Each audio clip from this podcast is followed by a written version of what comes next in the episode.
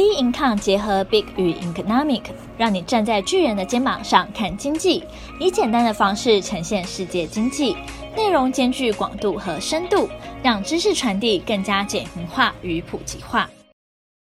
各位听众好，欢迎收听投资前沿新观点。今天由我们财经诸葛 David Chen 向各位听众聊聊忽多忽空的议题解读，不如稳健的趋势判断。来看一下这个美股的状况哈，昨天晚上嘛哈，然后它三大指数哈全部都是一个大涨的一个状况，尤其是道琼斯哦，它涨了这个八百多点哈。我想呃，在这个阶段哈，这个八百多点其实是蛮重要的哈，因为对大家来讲呃会是一种很明显的啊，总共涨了八百二十七点，就是很明显的一种信心的恢复啊，而且最重要是它的量已经也有回升的情况。比较重要就是说，大家在这个阶段，其实因为现在目前的整体的，尤其这四个交易日的状况，是完全被我在上一周哦预期得到的，就是说我预测到这样的一个横向整理的一个状况，在这个地方做打底的动作。那它这个阶段，我们我们上上个礼拜谈的是说，它会打一个大底的状况，所以它持续会做这个动作。也就是说，在这个阶段，虽然大家觉得说，诶，是不是信心恢复了，然后呢，整体要往上走。然后呢，呃，是不是一个会一个很强的一个弹升？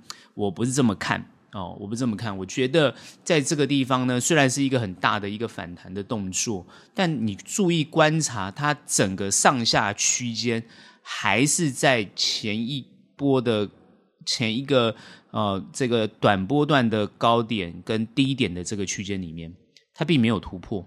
那没有突破的情况之下，就代表说，呃，最好当然下个礼拜啊，也就是说今天晚上美股能够有走一波不错的站稳的态度，但如果没有的话，它又会持续进入一种横向的动作。也就是说，如果美股在今天晚上，哦，它表现不错的话，它有跳上去，哦，超过这个三零四零零这个点位的话，那我会认为说，呃，它会表现的比较好。这边是一个比较明显的反弹，好，那反弹之后，它会一直走到碰到，呃，前面应该是这个，呃，我认为应该是一个季线的位置上。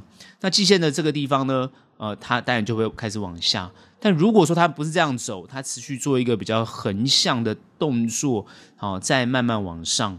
那就代表说，其实基本上来讲，整个市场虽然短时间作为一个呃大幅度的拉升，但整体的信心其实并没有完全恢复哈。我想这一点还是呃回归到呃整体市场的一个最重要的关键因素哈。那现在最重要的关键因素是什么？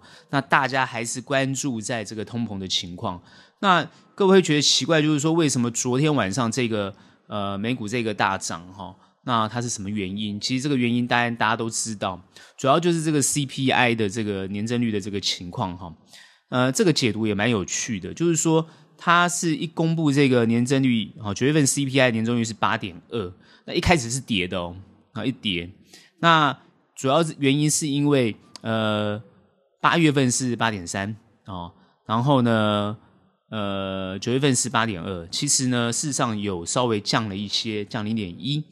但是这个降的幅度太少，因为市场预估原本是应该是降降到八点一，好，那就差这个什么零点一这个一个上下的一个情况，它竟然就是跌，好，那照理讲原本是利空啊，哈，应该是利空的解读，但是呃后面开始很强的一个拉升哦，那呃主要还是因为我认为这个利空的。哦，这个所谓 CPI 的这种利空的因素，其实是慢慢的一种钝化的一种现象。好，各位要知道什么叫钝化？钝化的概念就是说，大家都麻痹了，也就是说，好，你现在这个 CPI 降的很少，那代表说你这些呃抗通膨的动作都没有什么太大的效果。那没有太大的效果，那大家大家就没有什么信心。也就是说。联准会还是非常的强硬哈，事实上证明也是，因为他在这个这个联准会的会议记录里面，他也是强调哈，就是说还是偏鹰的看法，好，因为现在目前看起来，预计十一月份的利率会议，它应该好，市场预估它应该会预估在升息三码，几率有百分之九十六点三，好，各位要去知道这个数字还蛮高，就是说三码是已经确定十一月份要升三码，然后十二月份原本是大家都知道原本是两码，可是现在呢，这个三码的几率已经到了七十一点五，哇，那这个就代表说市场通通都是呃还是不看好后面的情况，也就是说，对于目前所有的政策针对针对通膨所做的一些策略，感觉上是没有用的哦，这个物价还是非常的高。那我们看到失业率的情况，其实基本上来讲呢，呃，事实上来讲，这个初领就失业救济金的情况是有增加哦，增加九千人到二十二点八万人。那看起来就是说，哎，失业率还是有持续呃比较恶化或增加的这个情况，但它也没有增加很多，就是说失业率其实还没有达到这个我觉得市场所预估，比如说四趴或者三趴的情况，那五趴的情况。那还在三点多，但这这个情况就是没有改善，哈，没有改善。那我们昨天就看，就是说主要，呃，道琼斯在涨什么，哈，在涨哪些股票？主要大概还是金融跟能源呢，涨了四趴。然后科技类股呢，当然也有涨，涨了三趴。那这样看起来，好像事实上在这个地方，事实上应该是好像要恢复的一个情况。其实，呃，我的判断其实还是没有，因为主要的一些数据我们去看，哈，呃，美元指数在。还是在一百一十二块，相当高的位阶。那呃，台币在三十一点八六四哈，就是还是也是相当高的位阶哈，就是贬贬值啊，贬值到等于说还是蛮高的位阶。那十十年期公债十年期公债殖率还是三点九三，也是在高的位阶哦。这高十年期公债殖率这么高的位阶，所以科技股其实一直抬不起头，这是很很明显的。因为我们看到，包含这个 Tesla 在两百二十一。Apple 在一百四十二，都是在低的位阶，而且看起来还在持续往下动作。观察起来，比特币哦也是碰到这个两万都突破不了，现在是一九八二三。可是各位要知道，昨天是多少？昨天是破了一万九哦，今天弹上来，所以他们在这个地方震荡。可是你会发觉，它就在这个很很小的区间里面，在这个地方震荡，根本就还没有完全恢复哦。这市场其实还是没有信心的哦，是完全没有信心的。哦，虽然昨天这一个大涨，但是整个市场很明显的数据看起来就是还是没有信心，而且原油还是在九十四块，哦，九十四点七九。哦，虽然每日增产啊减产两百万桶的这个 OPEC 的决定，哦，OPEC Plus 的决定，哦，还在持续，但是因为它有放软，所以昨天为什么能源股大涨是这个原因哦，就是说，哦，这个呃，这个他们现在。啊，应该主要就是 OPEC 的发言啊，发言人他们提到，就是说明年的能源呢，哦，需求会减少。哦，他主要是谈这个，就是哎，可能需明年需求会减少，是因为明年的需求减少，所以我们现在开始做减产动作。现在是十月份啊，那明年的事情为什么今年拿出来先做呢？对不对？他当然是讲这个理由啊，而说他理由是因为明年需求会减少嘛，所以我们现在开始减产。那大家都知道，你只是为了保驾护航你的油价，包含你联手了俄罗斯哈，所以这个沙乌地阿拉伯这个最大的产油国，也就是说，包含联合了欧佩克其他的会员，包含结合联合了这个俄罗斯啊来做这样的一个动作，我想拜登就是非常非常的不爽哦，非常不爽，因为全球的通膨问题已经非常严重了，那这个时候你油价还在这个地方然后做上涨的动作，那就是雪上加霜了哦。那主要我们观察到现在，因为整体我们应该是说空方的消息啊，其实是没有消散的哦，所以在这个位阶，我们为什么会判断说它其实没有太多涨升的力道？虽然昨天是一个大涨，那当然我们看到今天哦，包含亚洲股市也是全部都是涨，这个地方只能说说是一个小幅度的反弹哦，它还没有站稳。到底全球现在为什么还是一个比较偏空的看法？这一点必须我们要提到，就是说最近这个俄乌的情势啊，慢慢升温的一个问题。好，那主要就是说，原本双方哈其实是已经有可以谈判的空间了哈，因为现在看起来俄罗斯已经掌握到这个，因为等于四个州嘛哈，他们这四个州哦要做这个独立公投的动作哦，那公投完之后就是回回归到这个俄罗斯的本土。等于说这四个都已经是俄罗斯的这个这个领土了哈，但是前线作战还是失利的哦。目前看起来他们在这个地方哦是没有边界还不确定啊，因为很多地方乌克兰是慢慢经蚕食鲸吞，把这个啊这个呃一些主要重要的城市慢慢这个打回来哈。那当然对于西方来讲是一个比较振奋的消息，但是呢也振奋不了多久，因为普京他提到就是说，如果持续这样的一个情况，他就要动用这个战术性的核武。那战术性的核武跟战略性的核武不一样啊。那战术性的核武呢，主要是一种局部性、小小局部性的一种呃核弹的一种一种破坏。那呃战略弹是一个大规模的哈。如果战术性核武启动的话，那会不会引发了这个大家所担心的第三次世界大战？尤其是一个保证互相毁灭的一个动作，加上现在北韩不断的在试射飞弹，也就是说，不管在欧洲在亚洲地区，哦，都笼罩着一种核威，就是核威慑或者核恐怖的一种情况。那在这样的一个情况之下，当然代表说全球目前呃的这个各个国家的安全性的问题是没有解决的。那安全性的问题没有解决的情况之下，自然而然会延伸到民众对于后面的发展啊的一种恐惧。那这种恐惧就会产生，就是投资的减损，包含消费力道的减损，这就是一连串的东西东西。那自然而然就会影响到这个产品的价格。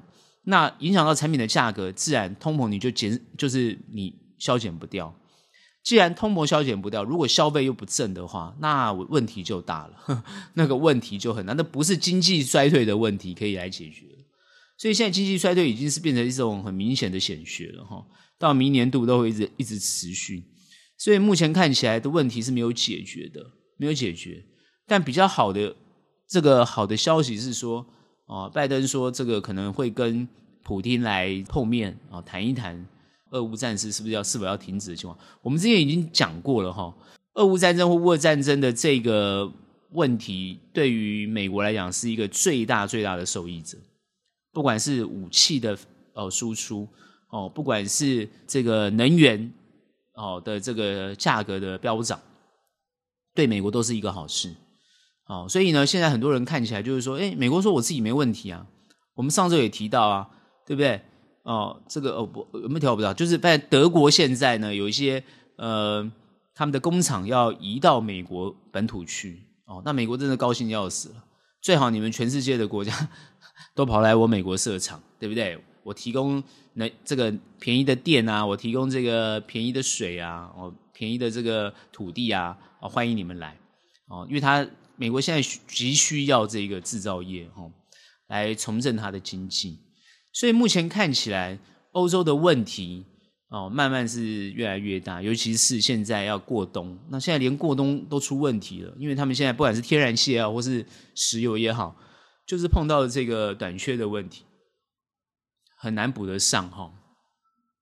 现在呃，整个全欧都是这种问题哦，不管是法国或德国哦，法国有百分之七十都是核能，但是还是没有办法解决电力的问题哦。所以说，全欧现在呃，这个怎怎么过冬都已经是呃很大的一个困扰。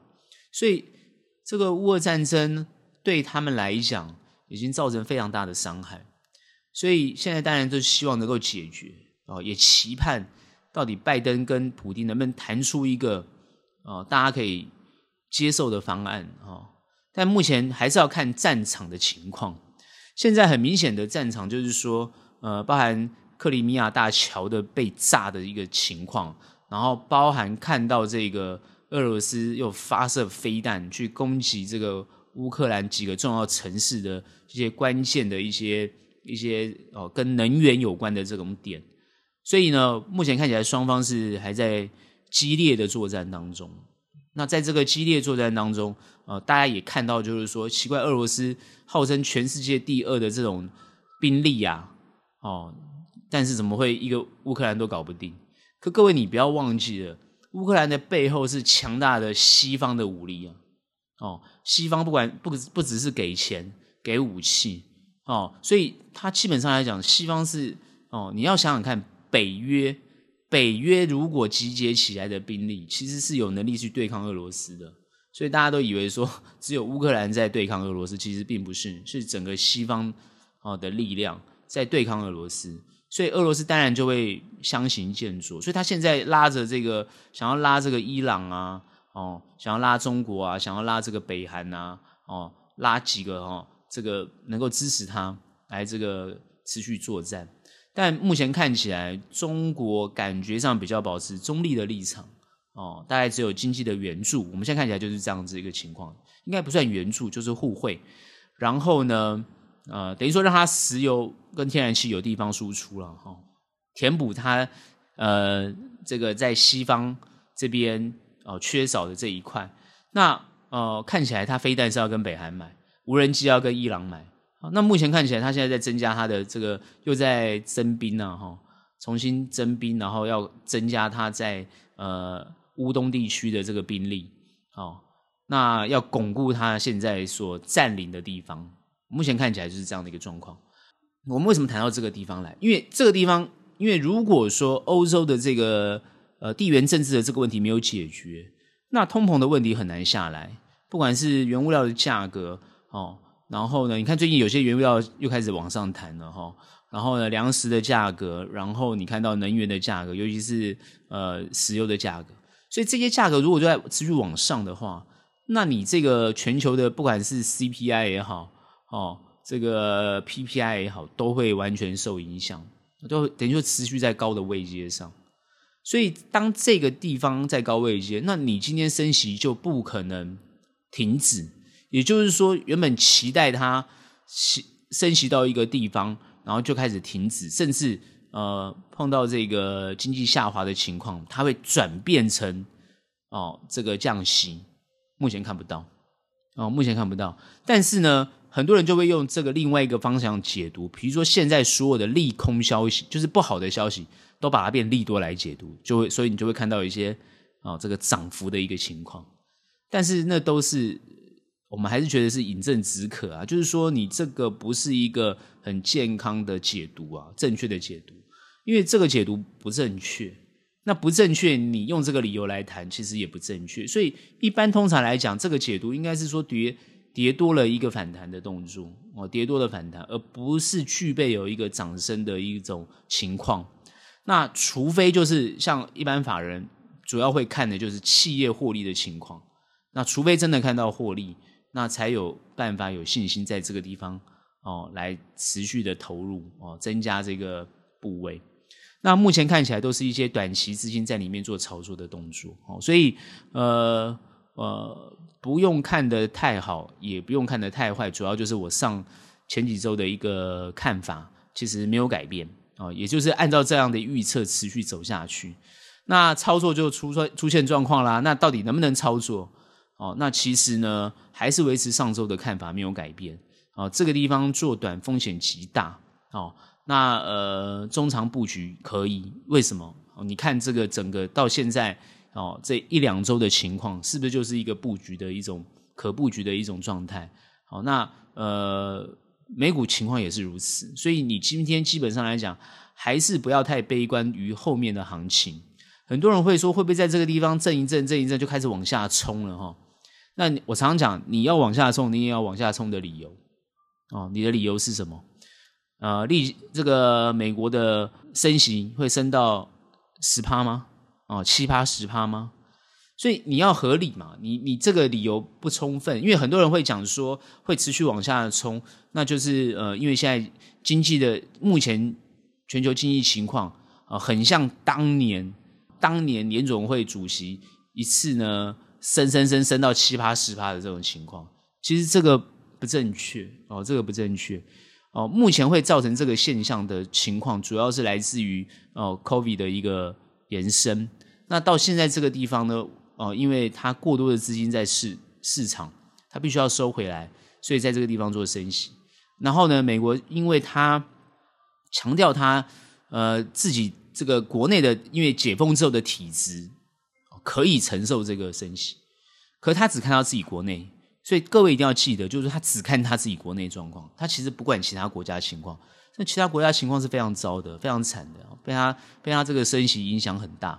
但美国的概念是这样，就是说我自己总是要我自己先好哦，我才有能力去拯救别人。那如果我我也很惨，我倒了，那大家也也不可能起得来。这个观点也没有错。所以呢，他当然就是先把自己搞好嘛。哦，所以目前看起来，美国呢，很多人骂嘛，就是都美国在背后搞的鬼啊，都是美国的害的啊，都是美国怎么样怎么样怎么样。但是你要先想一个问题啊，就是呃，毕竟哦，美国也是跟全球做连接的，所以他总是希望就是他自己先起得来，不要他倒下了。那如果全世界没有其他人能够撑得住，那危险性就更大了。哈、哦，这个是可以接受。所以目前全球的情况，也就是说，呃。目前的状况是必要之恶，必要之恶，也就是说，大家会一直觉得说，呃，明明不要做那个，明明不要做那个，你为什么要做？做了之后造成怎样怎样怎样怎样怎样怎样怎样怎样？好，大家会讲这个事情，我们也同意啊，我们当然也同意。可是有时候你往往要另外一个思维去思考，就是说他为什么要做这个事？他是不是有必要一定要做这个事？如果他没有必要做这个事，他是不会做的。好，所以很多事情。就是说，比如说两国的冲突啊，或是两边的冲突啊，或是像中美贸易的这个开战呢，有时候是不得不要做的。各位去想一个问题嘛，如果说按照中国的这样一个发展状况下去，好，比如说他让全世界的都企业在那个地方啊，不管是制造或者是研发，然后呢，他可以同步呢，呃，取得这些这个全世界的这些。科技业的技术跟能力，美国会认为非常没有安全感，这样理解吗？那他也同时提醒其他的国家说，如果中按照中国持续这样下去，大家都会没有安全感。我认为这是一个可以理解的情况，也就是说，当时中国在执行这件事情的时候，他应该要让全世界的国家都安心，可他并没有让其他全世界国家安心。可能他说他有。只是你们都不相信，或者你们都是污蔑我，或者是恶质化我。其实我是呃良善的想法。我想中国了哈，他会这样讲，他会 defend 的嘛哈。但是他的行为做出来就是让人家怕，就是这样。好，所以呢，美国才会后后面有连续的这个包含美中贸易的战争，包含现在这个限制晶片的这个问题。各位要知道，他现在这个晶片限制的半导体。这个晶片限制之后，它影响到后面整个半导体所有供应链的布局，全部包含他现在一直谈到这个台湾台积电的问状况。哦，我们台积电真的是有够倒霉。哦，待会我在谈台股的时候再分析。反正他现在就把台积电当成就是说，呃，就是随时可以被中国好像吃掉一样啊。哦，因为中国一直强调嘛，台湾是不可分割的一部分。哦，那。很自然而然，如果台湾变成了全球的这个半导体供应链的一个很重要的关键点，尤其是高阶晶片的代工的这个技术，如果被中国掌握住了，那全球的半导体那就惨了，尤其是高阶制程的。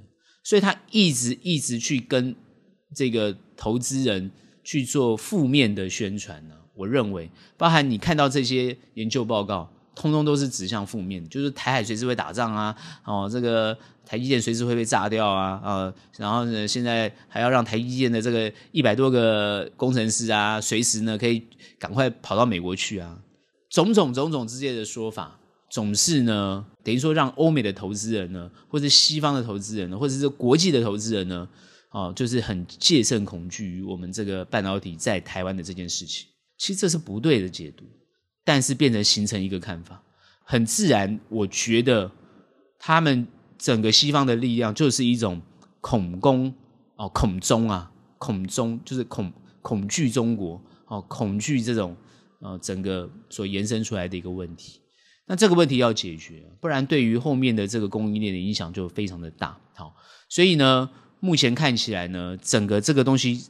供应链的重组跟重整，现在是积极必须要做的事情。我认为现在台湾的企业也要赶快在这个地方做积极的备战。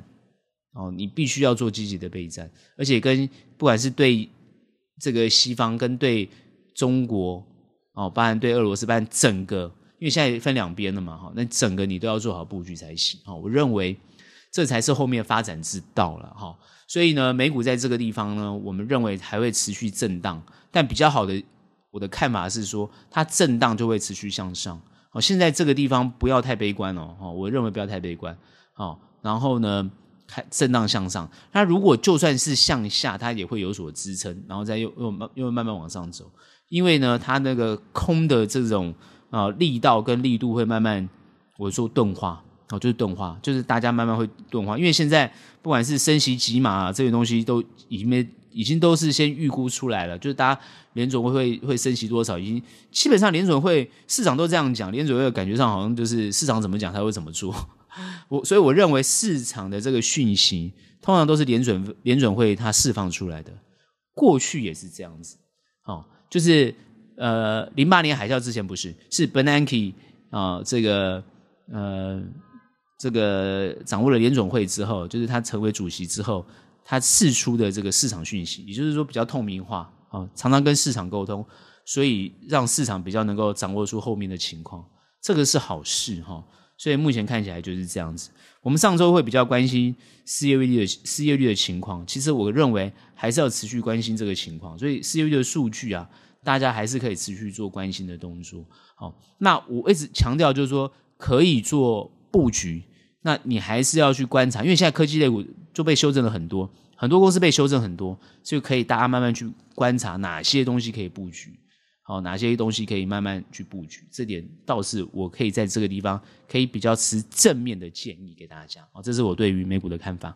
看一下台股的情况哈，台股在这五个交易日，但大家很明显的感觉到好像是这不算云霄飞车吧，因为它基本上来讲是一个。跌的一个连续跌了四天之后，哦，然后呢，在礼拜五今天呢，哦，涨了一个哦，这个感觉上就是两百三一十七点的一个涨幅，好、哦，可是昨天的一个情况，大家真的是愁云惨雾啊，哈、哦。那我们看到昨天呢，这个跌的一个一个情况呢，哦，很明显的呢，这个大家都这这已经吓到了哈，因为台股在。这个地方的表现上来讲啊，事实上是比美股，尤其是道琼斯还要弱。但是呢，我们另外看到费半跟纳斯达，其实呢，它根本就是跟费半、纳斯达呃走的一个同步啊，走同步，就是破线之后，大家原本就是说还会往下的动作哈，因为哦最低只能等于说跌到这个呃二一二八零九这个位置哈，一二八零九那。后面呢，大家就看到奇怪，这个连下影线都没有看到一点点，然后呃，看起来是蛮悲观的哈。昨天当然相当悲观哦，但是呢，今天呢，哦就涨回三百一十七点哈，然后呢，位阶上也还不错哦。今天就是收在这个一三一二八这个位置哈，一三一二八这个位置，然后量呢也维持在这个两千亿左右哈。好，那。大家看到这个情况，基本上会去思考另外一个问题，就是说台股是不是在这个地方跟美股一样呢？哦，可以止跌回升的一个动作。这个当然是大家所关心目前的情况，因为它连续跌了四天嘛。哦，因为它在礼拜二这一根跳空的这个哦这个跌幅啊，相当的大，那大家当然就是很紧张。哦，那这个跌幅当然也是来自于美股的一个表现，所以跟着这样跌。那现在呃，昨天美股大大涨哈，弹升啊，大概呃，主要市场都涨了两趴多。那台股今天呢，当然就是反映昨天美股一个情况，但是因为今天稍微留了一些，留了一点点的上影线，那就代表说这个地方大家的信心是还没有完全恢复的哈，这点大家是一定要去重视。好，各位要知道，就是说市场氛围相当的重要。如果你做投资不了解市场氛围的话，你会不知道趋势在哪里，你你你不知道你怎么你要怎么操作。也就是说，策略我一直常强调，策略是来自于你对趋势的了解跟掌握，你才能够拟定策略。你对趋势跟这个方向不清楚，你的策略是很难拟定。当然，不清楚也有不清楚的策略哈。那这一点呢，那就是另外专业的问题。那我们现在看到的一个情况就是说。目前他还没有办法在这个地方太乐观，这个是我们看到的情况。好，你不能在这个地方太乐观。你觉得说哇，这个地方开始反弹，大幅弹升，不大可能。我认为它还要再测，还要再测。好，那这个测就需要一点时间。也就是说，如果美股在这个地方开始筑底的话，那台股会在这个地方筑底。哦，虽然我们看起来比别人弱，但也还好，我们的节奏。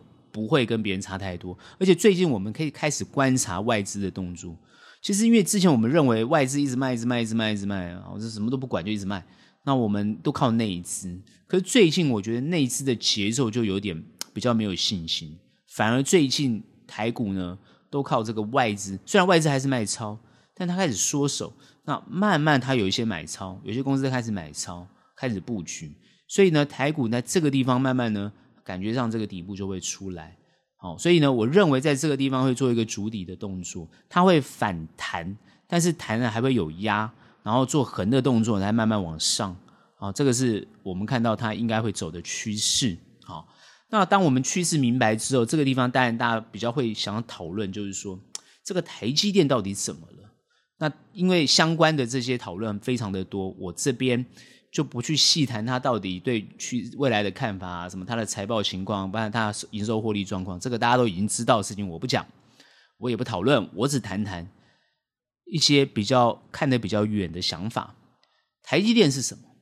台积电是一个很重要的晶圆代工的一个公司，而且它的技术，尤其是它这个晶圆代工的技术，哦，事实上来讲，它是一个呃。全球认可，而且是呃非常独有的技术，而这个技术当然它相当的重要哦，因为呃其他的这个包含包含光刻机也好，包含日本的这些啊、这个材料也好，应该说日本的它这些应该显影剂吧，就是日本这些原材料也好，啊、美国的这些软体也好，那这些东西大家都很关键啊、可以让构成这个啊、呃、台积电。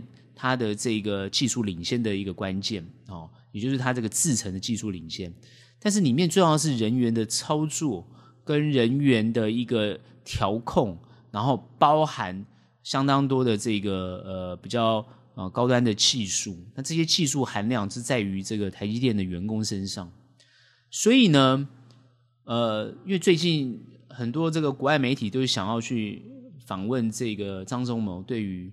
台海之间的问题哦，因为为什么扯到台海之间的问题？主要就是说，你台积电现在在呃放在呃台湾风险太大了哦。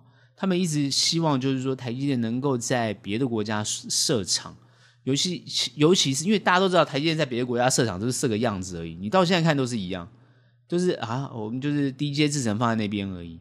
它最重要的那个高阶制程，它是都没有移走的。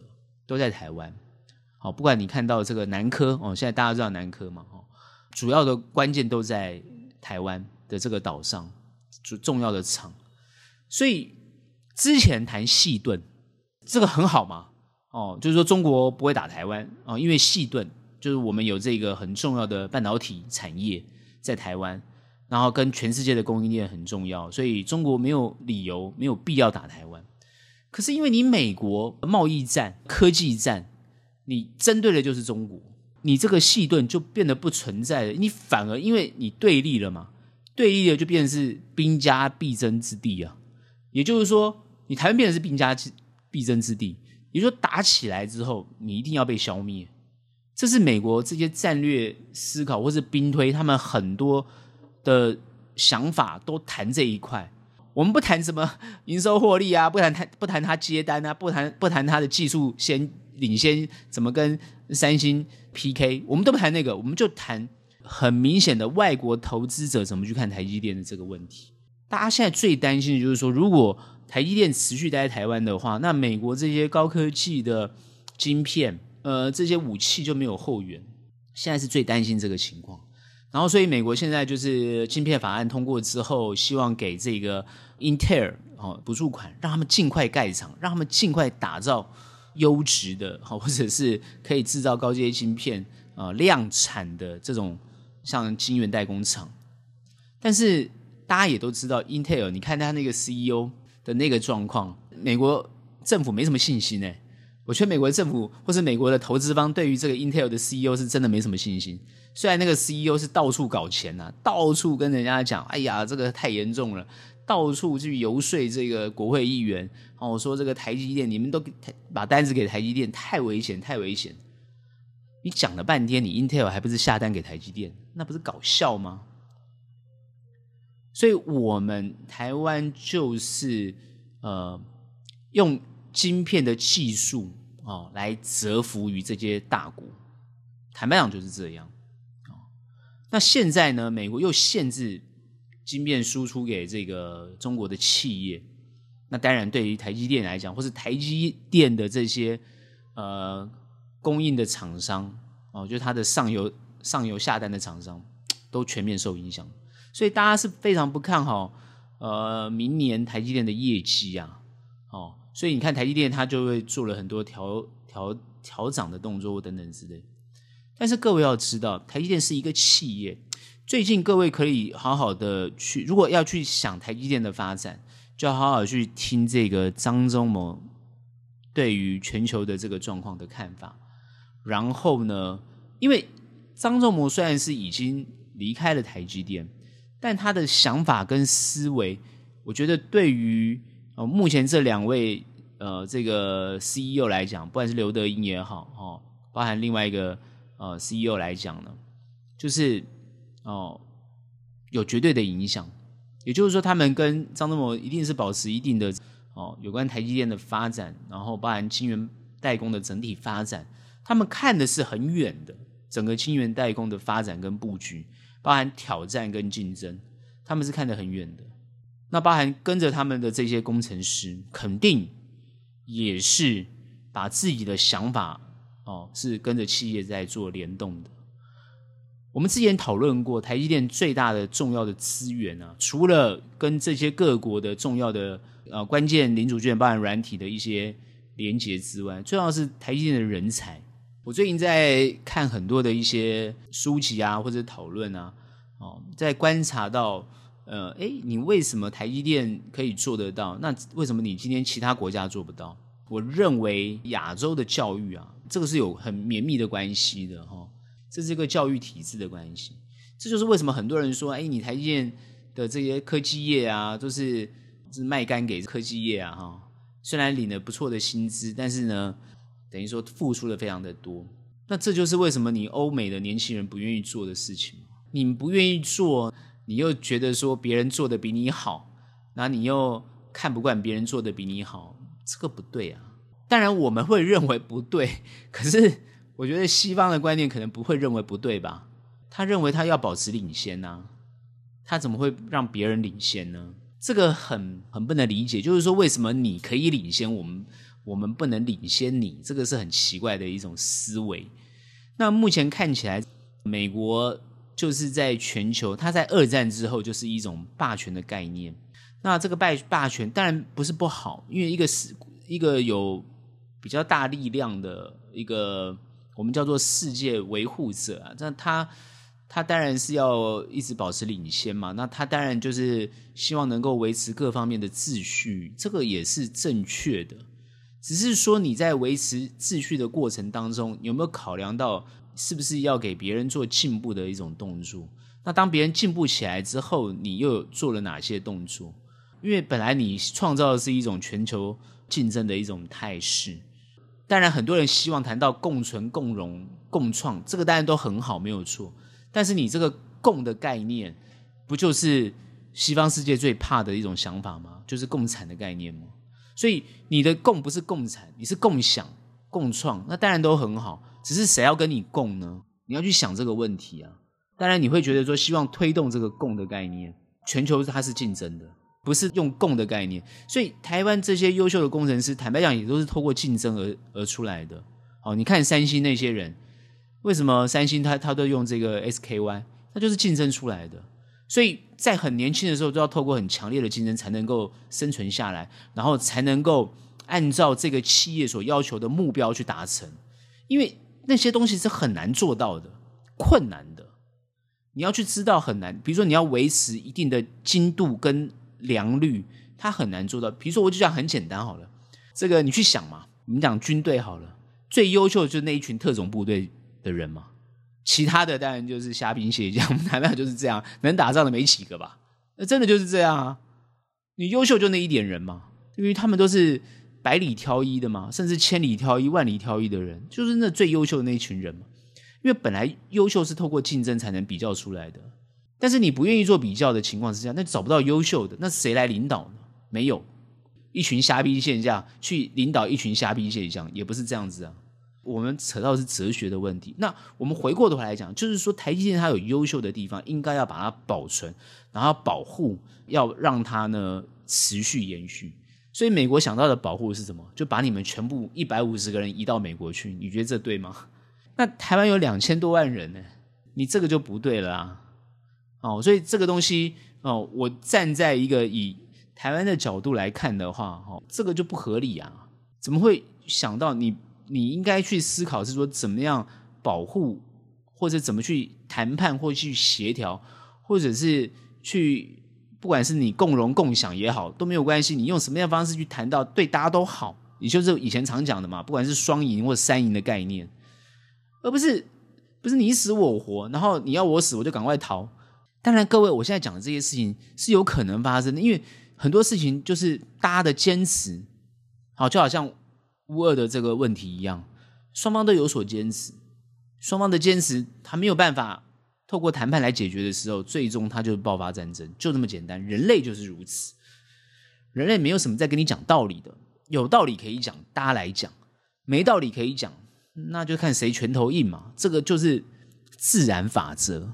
如果大家对自然法则不能理解，可能就去看一下什么叫自然法则，哦，就物竞天择的概念。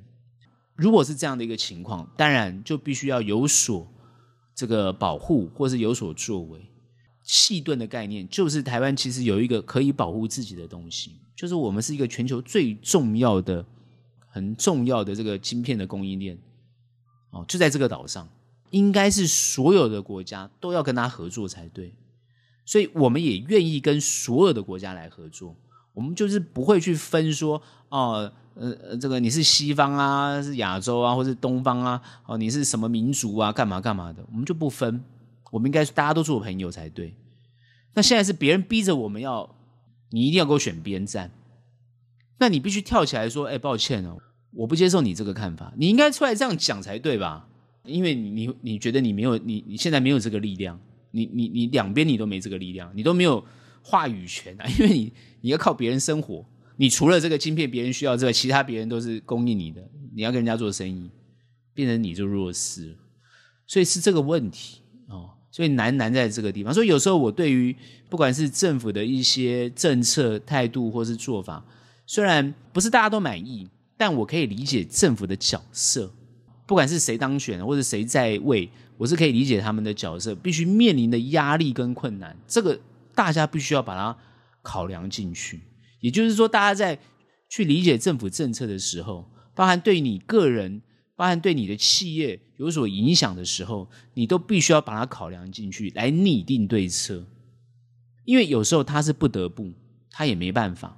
不管是呃他的一些什么对策，不管是他因为国防或外交的一些关系，好，他必须要做一些，比如说相互的一种嗯退让，或者相互的一些互惠，有可能牺牲到。你这个企业的利益都有可能，但你就必须要扮演这种角色。我觉得三星在这方面的表现就相当的不错啊。我认为三星它对于现在这个韩国的总统算是支持，但大家会说，好是因为他们的这个少主啊被这个释放哈哦，或者是啊不不管怎么样，他们就是好像有一些互相交换的一个动作，但实际上。三星也真的是做了很大的退让啊！它不管是对美国的投资，包含现在在中国大陆的扮演的角色，然后包含现在他对于哦现在这个韩国南韩政府的支持，我觉得他扮演了很重要的角色，也不得不佩服三星了哈。就是说，他实际上来讲，要做了蛮多的，所以我觉得我们台湾可以好好去观察韩国在这些事情上面的一种表现。为什么美国人他会去？尊重韩国的看法。如果以台湾跟韩国来讲的话，我认为啊，我的看法了，这是我个人看法。我就觉得我们台湾并没有充分得到美国的尊重。我真的这样看。包含这次我看到这个兵役的问题也是一样。我觉得我们台湾没有得到充分的尊重。事实上，两任政府共同决定，让我们台湾的这些年轻的啊孩子，哦，就是。只服四个月的这种啊，这个很简单的一种兵役，当然，你要他去操作困难的武器是不可能。所以我非常赞成去给这些职业的军人比较优厚的待遇，真的是这样。讲了很多，很，我想很多，呃，这是政治评论家讲了很多次，台湾好像还是没有办法这样做。哦，那招不到优秀的年轻人在军队服役，学习更优秀的这种武器的操作，那当然我们有没有优秀的武器也是一个问题。哦，所以我们必须要去跟美国好好去谈到底。台湾的国防要怎么做？我个人是支持这个呃不对称战争的这个这个这个兵力的这个就李启明将军的这个一个看法，我个人是相当支持，而且李李启明将军也是呃跟这个美方哦互动非常密切的一个哦前参谋总长哦，但是大家如果认真看他那本书的时候，才知道他整体的构思跟看法，而不是断章取义啊，然后比较片段这个。这个，因为现在目前台湾很多人去解读这件事情是比较片段跟断章取义的，那也比较可惜。首先要先把台湾这一块土地，包含台湾的整体想法，要先站稳。我认为台积电留在台湾，然后包含台积电的相关的产业链，然后包含台湾相关的电子产业，然后包含推推到台湾其他的产业的整体。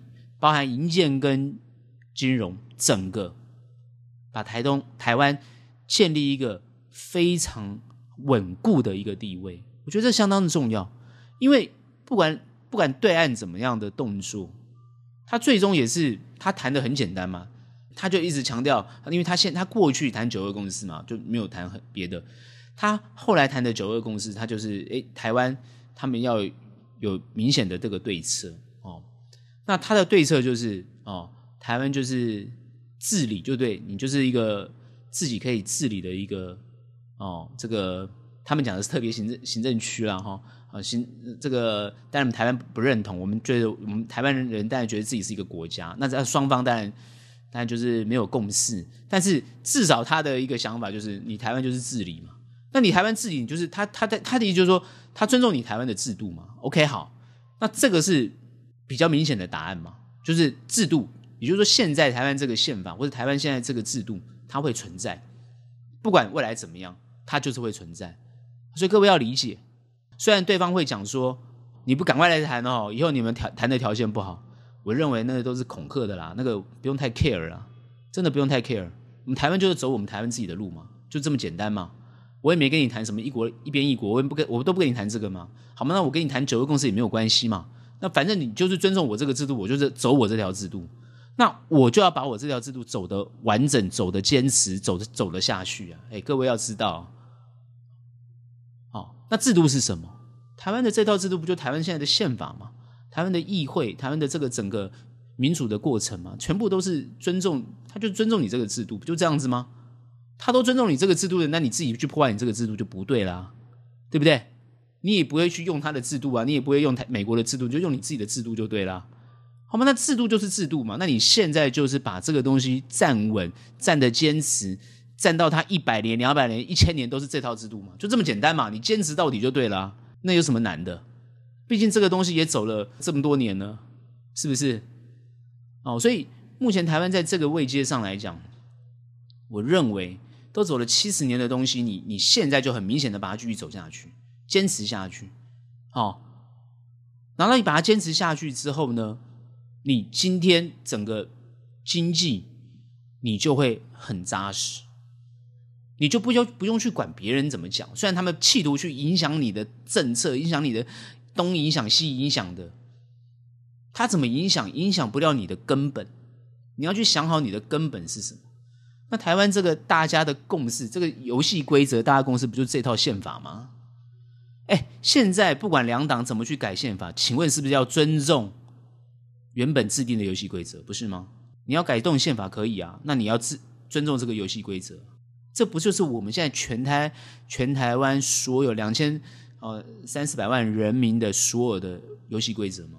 所以游戏规则要先定好啊，大家现在遵守这个游戏规则吗？我们现在的选举制度不是马上就要选举了啊，大家不就遵守这游戏规则吗？对啊，这就是现在台湾游戏规则。你说什么守旧也好啦，你说什么哎呀僵固性也好啦，什么什么哦，讲了一大堆啊，不给年轻人机会啊，怎么怎么讲一大堆，那些东西都可以改善。但我认为这不叫僵固性，他应该讲就是说这套制游戏规则，我们也不要讲制度，因为现在很多年轻人讨厌条条框框啦，讨厌死了，对不对？那你就说游戏规则嘛，不然好了，游年轻人你就讲个你的游戏规则嘛。哼，你你的游戏规则如果让两千多人他都认同，那也 OK 啊，那也 OK 啊，那就是因为你的年轻人游戏规则老人家不认同嘛，不是这样吗？你总是要顾虑到老人家的想法吧，是不是？所以呢，游戏规则这个概念就出来。那坚持一个现在既定的游戏规则，也要其他这些大国或是跟你有贸易关系都要必须尊重。现在就是没人在尊重，那你就必须要让他尊重你才行。你不能够让他不尊重你。我觉得这是不管是两党、几党、三党的哈，或是未来的几党，我觉得你都是要让国外，就是不管是中国大陆、美国、日本。这些跟我们关系非常密切的哦，韩国是我们的竞争对手，我们都要让他去尊重我们。我真的是这样看法。我们我们外交没有能力啊，对不对？感觉到必须要跟人家哈腰点头，那你要什么外交呢？是不是？就不用啊，他没有人承认你啊，没有人承认你，那请问一下，你现在怎么做生意？你怎么做生意？美国不就承认你了吗？中国也承认你，所有人都承认你了。他只是在这个联合国没有承认，他只是在哦这个啊什么 WTO 哦对不对？WHO 不让你来开会，不尊重你，不让你来开会，那你也是个观察员、啊，你都可以谈嘛。所以没有什么难的啦。我真的觉得哈、大家都搞复复杂杂，说来说去，不就是为了自己党的利益吗？那你不就是跟你们大家所讨厌的共产党是一样吗？共产党现在领导中国大陆，那不是也是为党的利益吗？那那人家可以为党的利益，你为什么你都可以为自己党的利益？那别人为什么不能为党的利益？你奇怪了啊，为什么你可以，别人不行？我讲的对不对？合理吧？所以你要你既然为了你自己的党的利益哦，对不对？你选举要要赢，你要占很多席次，那你必须要尊重别人，不是吗？那别人也是哦，这个。也是一个很完整的党嘛，对不对？他他是要他要他在他要他这样治理嘛，那你必须尊重啊。所以这个就是一个最基本的概念，就是每一个人，就是大家不谈人权吗？大家不谈人的价值吗？自由民主啊，对不对？人权啊，不都谈这个吗？那既然你谈这个，你要用这个标准去看所有世界上任何一个民族跟任何一个团体，包含你也希望别人这样来对你。对不对？我讲的有道理吧？为什么讲到这个？讲到这个当然很重要啊！很多人说，哎，怎么讲财经讲这个？我今天是来台听财经的，怎么怎么听到这个？我一直强调，这个跟财经很有关系。你去想，我们现在台湾现在为什么台积电被人卖成这个样子，一直卖一直卖？那就是因为世世界上在做一种错误的宣传。我坦白讲，就是错误的宣传。那这种错误的宣传就造成。其实生意人家还是想要跟我们做，坦白讲是这样子，只是我们的估值，就是我常讲，因为你现在的股价，它其实是一个估值，啊，我们就最直接讲，就就你的本益比啊，那本益比超低的，啊，台积电大概现在才四倍而已吧，哎，十倍还是四倍，反正就是你很低啊，别人的估值都很高，你看美股的估值，你看美股科技的估值，你去看 Tesla 的估值，你去看。大那个中国大陆的那个企业的估值惊人呢、赚都没有我们台湾赚的多，对不对？那为什么它估值这么高？你有没有想这个道理？那一般来讲，投资人会给它估值高，是因为看到它未来的成长性。那台积电啊，包含台湾的科技业，哦，估值被降低，那就是担心。台海两岸的问题就这么简单，外国投资人就担心，因为台湾主要还是外资在做投资，就算是内资怎么挺啊，乱挺、疯挺，怎么挺，你怎么挺的钱就是没有人家多，就没有人家多。你国安基金才五千亿而已，五千亿算什么钱？我坦白讲，投资市场上五千亿根本不算钱。我们台湾一天成交量就两千多亿了，五千亿算什么钱？当然五千也是可以造个势，但我们台湾是国安基，国安是保守的钱，他不可能一直砸五千万去造势，好不好？各位要想清楚，他 就是他就是撑盘而已。所以我谈的东西比较深，谈的东西是比较远，但是我谈的东西是有内涵的东西。这个就是大家必须要去往这个方向去思考。台湾的科技业是必须要去全国、全世界的去尊重、去重视，它才有活路，它才有发展的下去的潜力，它的股票就可以反映出它合理的估值。这个时候，你的股票抱着才有它的意义，不然你只能做短线，你只能冲来冲去、冲来冲去而已，就这么简单。因为没有一家公司可以投资啊！全世界不看好台湾吗？一个随时要打仗的地方，随时要被人家吞掉的地方，随时像乌克兰的地方，你觉得谁还要投资你？有没有想这个问题？政治人物不要不想这个问题。投资者也不要不想这个问题，我觉得只有只有哪些人不想这个问题，过一天算一天的人可以不想这个问题。我认为只要是知识分子都要去想这个问题，真的都要去想这个问题。台湾，你怎么样能够让全世界的的这个投资人尊重你？我觉得这很重要。不管是你的政府，不管是你的企业，好，不管你的文化、教育、人文，我觉得都应该要好好的。让其他国家，让你的周边的国家来好好的尊重你，我真的是这样认为。那尊重是靠什么？像我觉得台积电就有让人家尊重的条件，就是要这样子。台积电文化应该可以成为，因为像我本身，但念台大，我们就知道台大这样的一个校园，它就是能够塑造一种氛围。那当然，像我去观察这个台大医院，或者你看柯文哲。反正他们就是会能够塑造一种氛围，一个团队的氛围。台积电就是有这种氛围。台湾很多的企业，我觉得不止只有台积电，很多优秀的企业。我看很多台湾，像我看这个哦，像什么精华，哦，像很多的台湾的餐饮业，很多企业他们有这种氛围，真的那个团队氛围，我可以很强烈的感觉出来。对于团队的支持，对于企业的支持，好，对于整体发展的支持。相对的，要延伸到对国家的支持，对于别人要去尊重你的这个支持，这种氛围要延伸开来。好，我觉得做一个对的方向，一个良善的方向，那台湾企业的发展就非常有意义。那我就认为这个时局点，就是整个被打压下来的股价，通通非常值得去布局。很多人一直问我，台积电能不能买？你六百块的时候问我，五百块的时候问我，现在都已经跌到四百块了。还不再问这同样的问题，我都会说台积电是一家好公司，当然可以买，但是我不会买，所以我听完的我的朋友都都没有人去买台积电，都没人去买台积电，啊，但是为什么？因为不用我买台积电，不用我们买嘛，不用我们买，要去给那些可以买的人去买嘛。我们应该买台积电相关，但是最近台积电相关很惨嘛，讲的是那种相关产业链都有影响。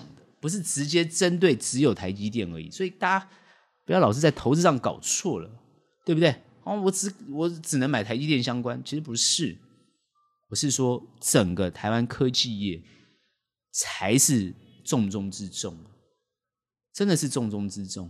我不认为台湾的生技业能够搞得像韩国一样，这也有点难，但至少我们科技业还真的是拿得出手，而且是全体国民。哦不管是教育，不管是年轻朋友，都要往这个方向做努力，这才有活路啊！不是说其他产业没活路，我觉得那个精神很重要，所以我绝对相信，就是说台股走到这个位阶上来讲，是有绝对反弹的条件，但是绝对不要急弹，绝对不要急弹哦，因为急弹会急跌哦。这些短线的资金其实很多都。都跑了吧，都都散了，那也没有关系，也不要再进来。我们就是一些稳定的资资金进来，我觉得比较好。最近比较好的消息就是，我们看到一些外资慢慢慢慢开始在回买台股，这是好消息，真的是好消息。不是说我们一定要看外国人的钱，不是这样子的，不是说我们一定要看人家脸色，没有，我们我们不用看人家脸色，没有错。但是你要好到人家想要买你，这才是重点吧，对不对？对不对？人家看到你公司这么好，这么赚钱，又便宜。经营的这么好，我当然要投资你啊！哎，就是这种概念。讲来讲去，就是要反推自我，就是说我们怎么从自己开始把它做好，这个很重要。我最近观察因为美洲贸易之后，我们看到整个中国大陆的整体的一种一种观念在塑造跟改改造。我觉得他们发展的方向，反而他们认为美国这样的一个这种贸易战，他们自己觉得对中国是好的。我觉得这个观念就很好。你打我，你贸易战怎么样怎么样，你限制我怎么样怎么样，我都把你当成对我是一件好事，对我是一种帮助，我才能认清楚。哦，我必须要透过我自己的努力才行，我不能老是依靠你，用你的晶片，用你的科技，用你的用你的脑袋，用你的人才，不行，这是对的。会去想北约全部都靠美国的，所以之前那个马克龙讲啊，北约已死啊，拜登根本不想理北约的时候，马克龙直接讲北约已死。后来呢，搞个乌俄战争之后，北约又出来了，就起来了，是这样子的。可是现在马克龙又另外想要搞另外一个欧洲联盟，为什么？因为他们认为，最终他们不能老是靠美国保护，因为他说发觉美国在吃他们豆腐，他们现在要自己自立自强，所以他们要完全自己的增加国防预算。这其实没有错，你不能老是依赖依赖别人，这是对的。你必须要自己建立自己一个国防。所以最近看了这个安倍写的东西啊，也是提到日本应该要发展成一个应该有的国家的样子，这也是对的。所以我现在慢慢观察，所以很多人会说：“哎，拥有武器啊，这样对立啊，随时打起来啊，这样的其实没有的。你总是要有自保的能力嘛，对不对？你要跟人家打，你不一定打得起来，打得过人家也不一定呢。但至少你要有保护自己的能力，我觉得这是对的。好，所以呢，我从细段去谈到现在台湾应该有的发展方向。然后呢，台湾为什么很多公司是值得去投资的？我没有点名哪些公司，我只是要跟大家讲，现阶段就是好好去发掘好的公司，去持续布局这些好公司。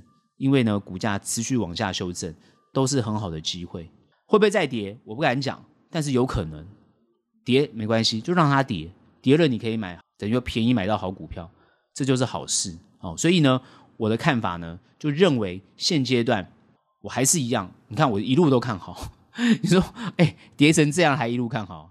对，还是一路看好哦。那就是有资金的就慢慢布局，没资金的就都都不要动啊。这个我已经讲很多次了，所以很多朋友还还蛮感谢我的，因为他都没进场。我说 OK，OK 然后呢也没有人敢做短，对，也不要做短。你看你最近能做短吗？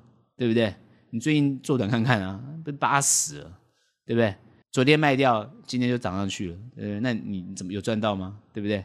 好，当然很多人会去。赚这种啊抄底，然后怎么样哦？隔天强反弹哦，那当然我恭喜你，你技术高超哦，那这也没没问题。只是一般人可能没有这个胆量跟技术，那我就建议你不要做。好，所以呢，这整体的看法还是维持我的看法没有改变，只是说我现在谈的这些论点跟看法，哎，就是希望大家哎这些啊好朋友也可以有这种想法，哎，把它延伸出去，那你的投资就会哎哦很不错，也很安心啊。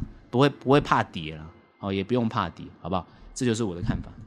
今天的节目就到这边结束，喜欢我们欢迎订阅，有任何问题、任何想法，欢迎到脸书专业以及 Instagram 跟我们做交流喽。那我们下期节目见，拜拜。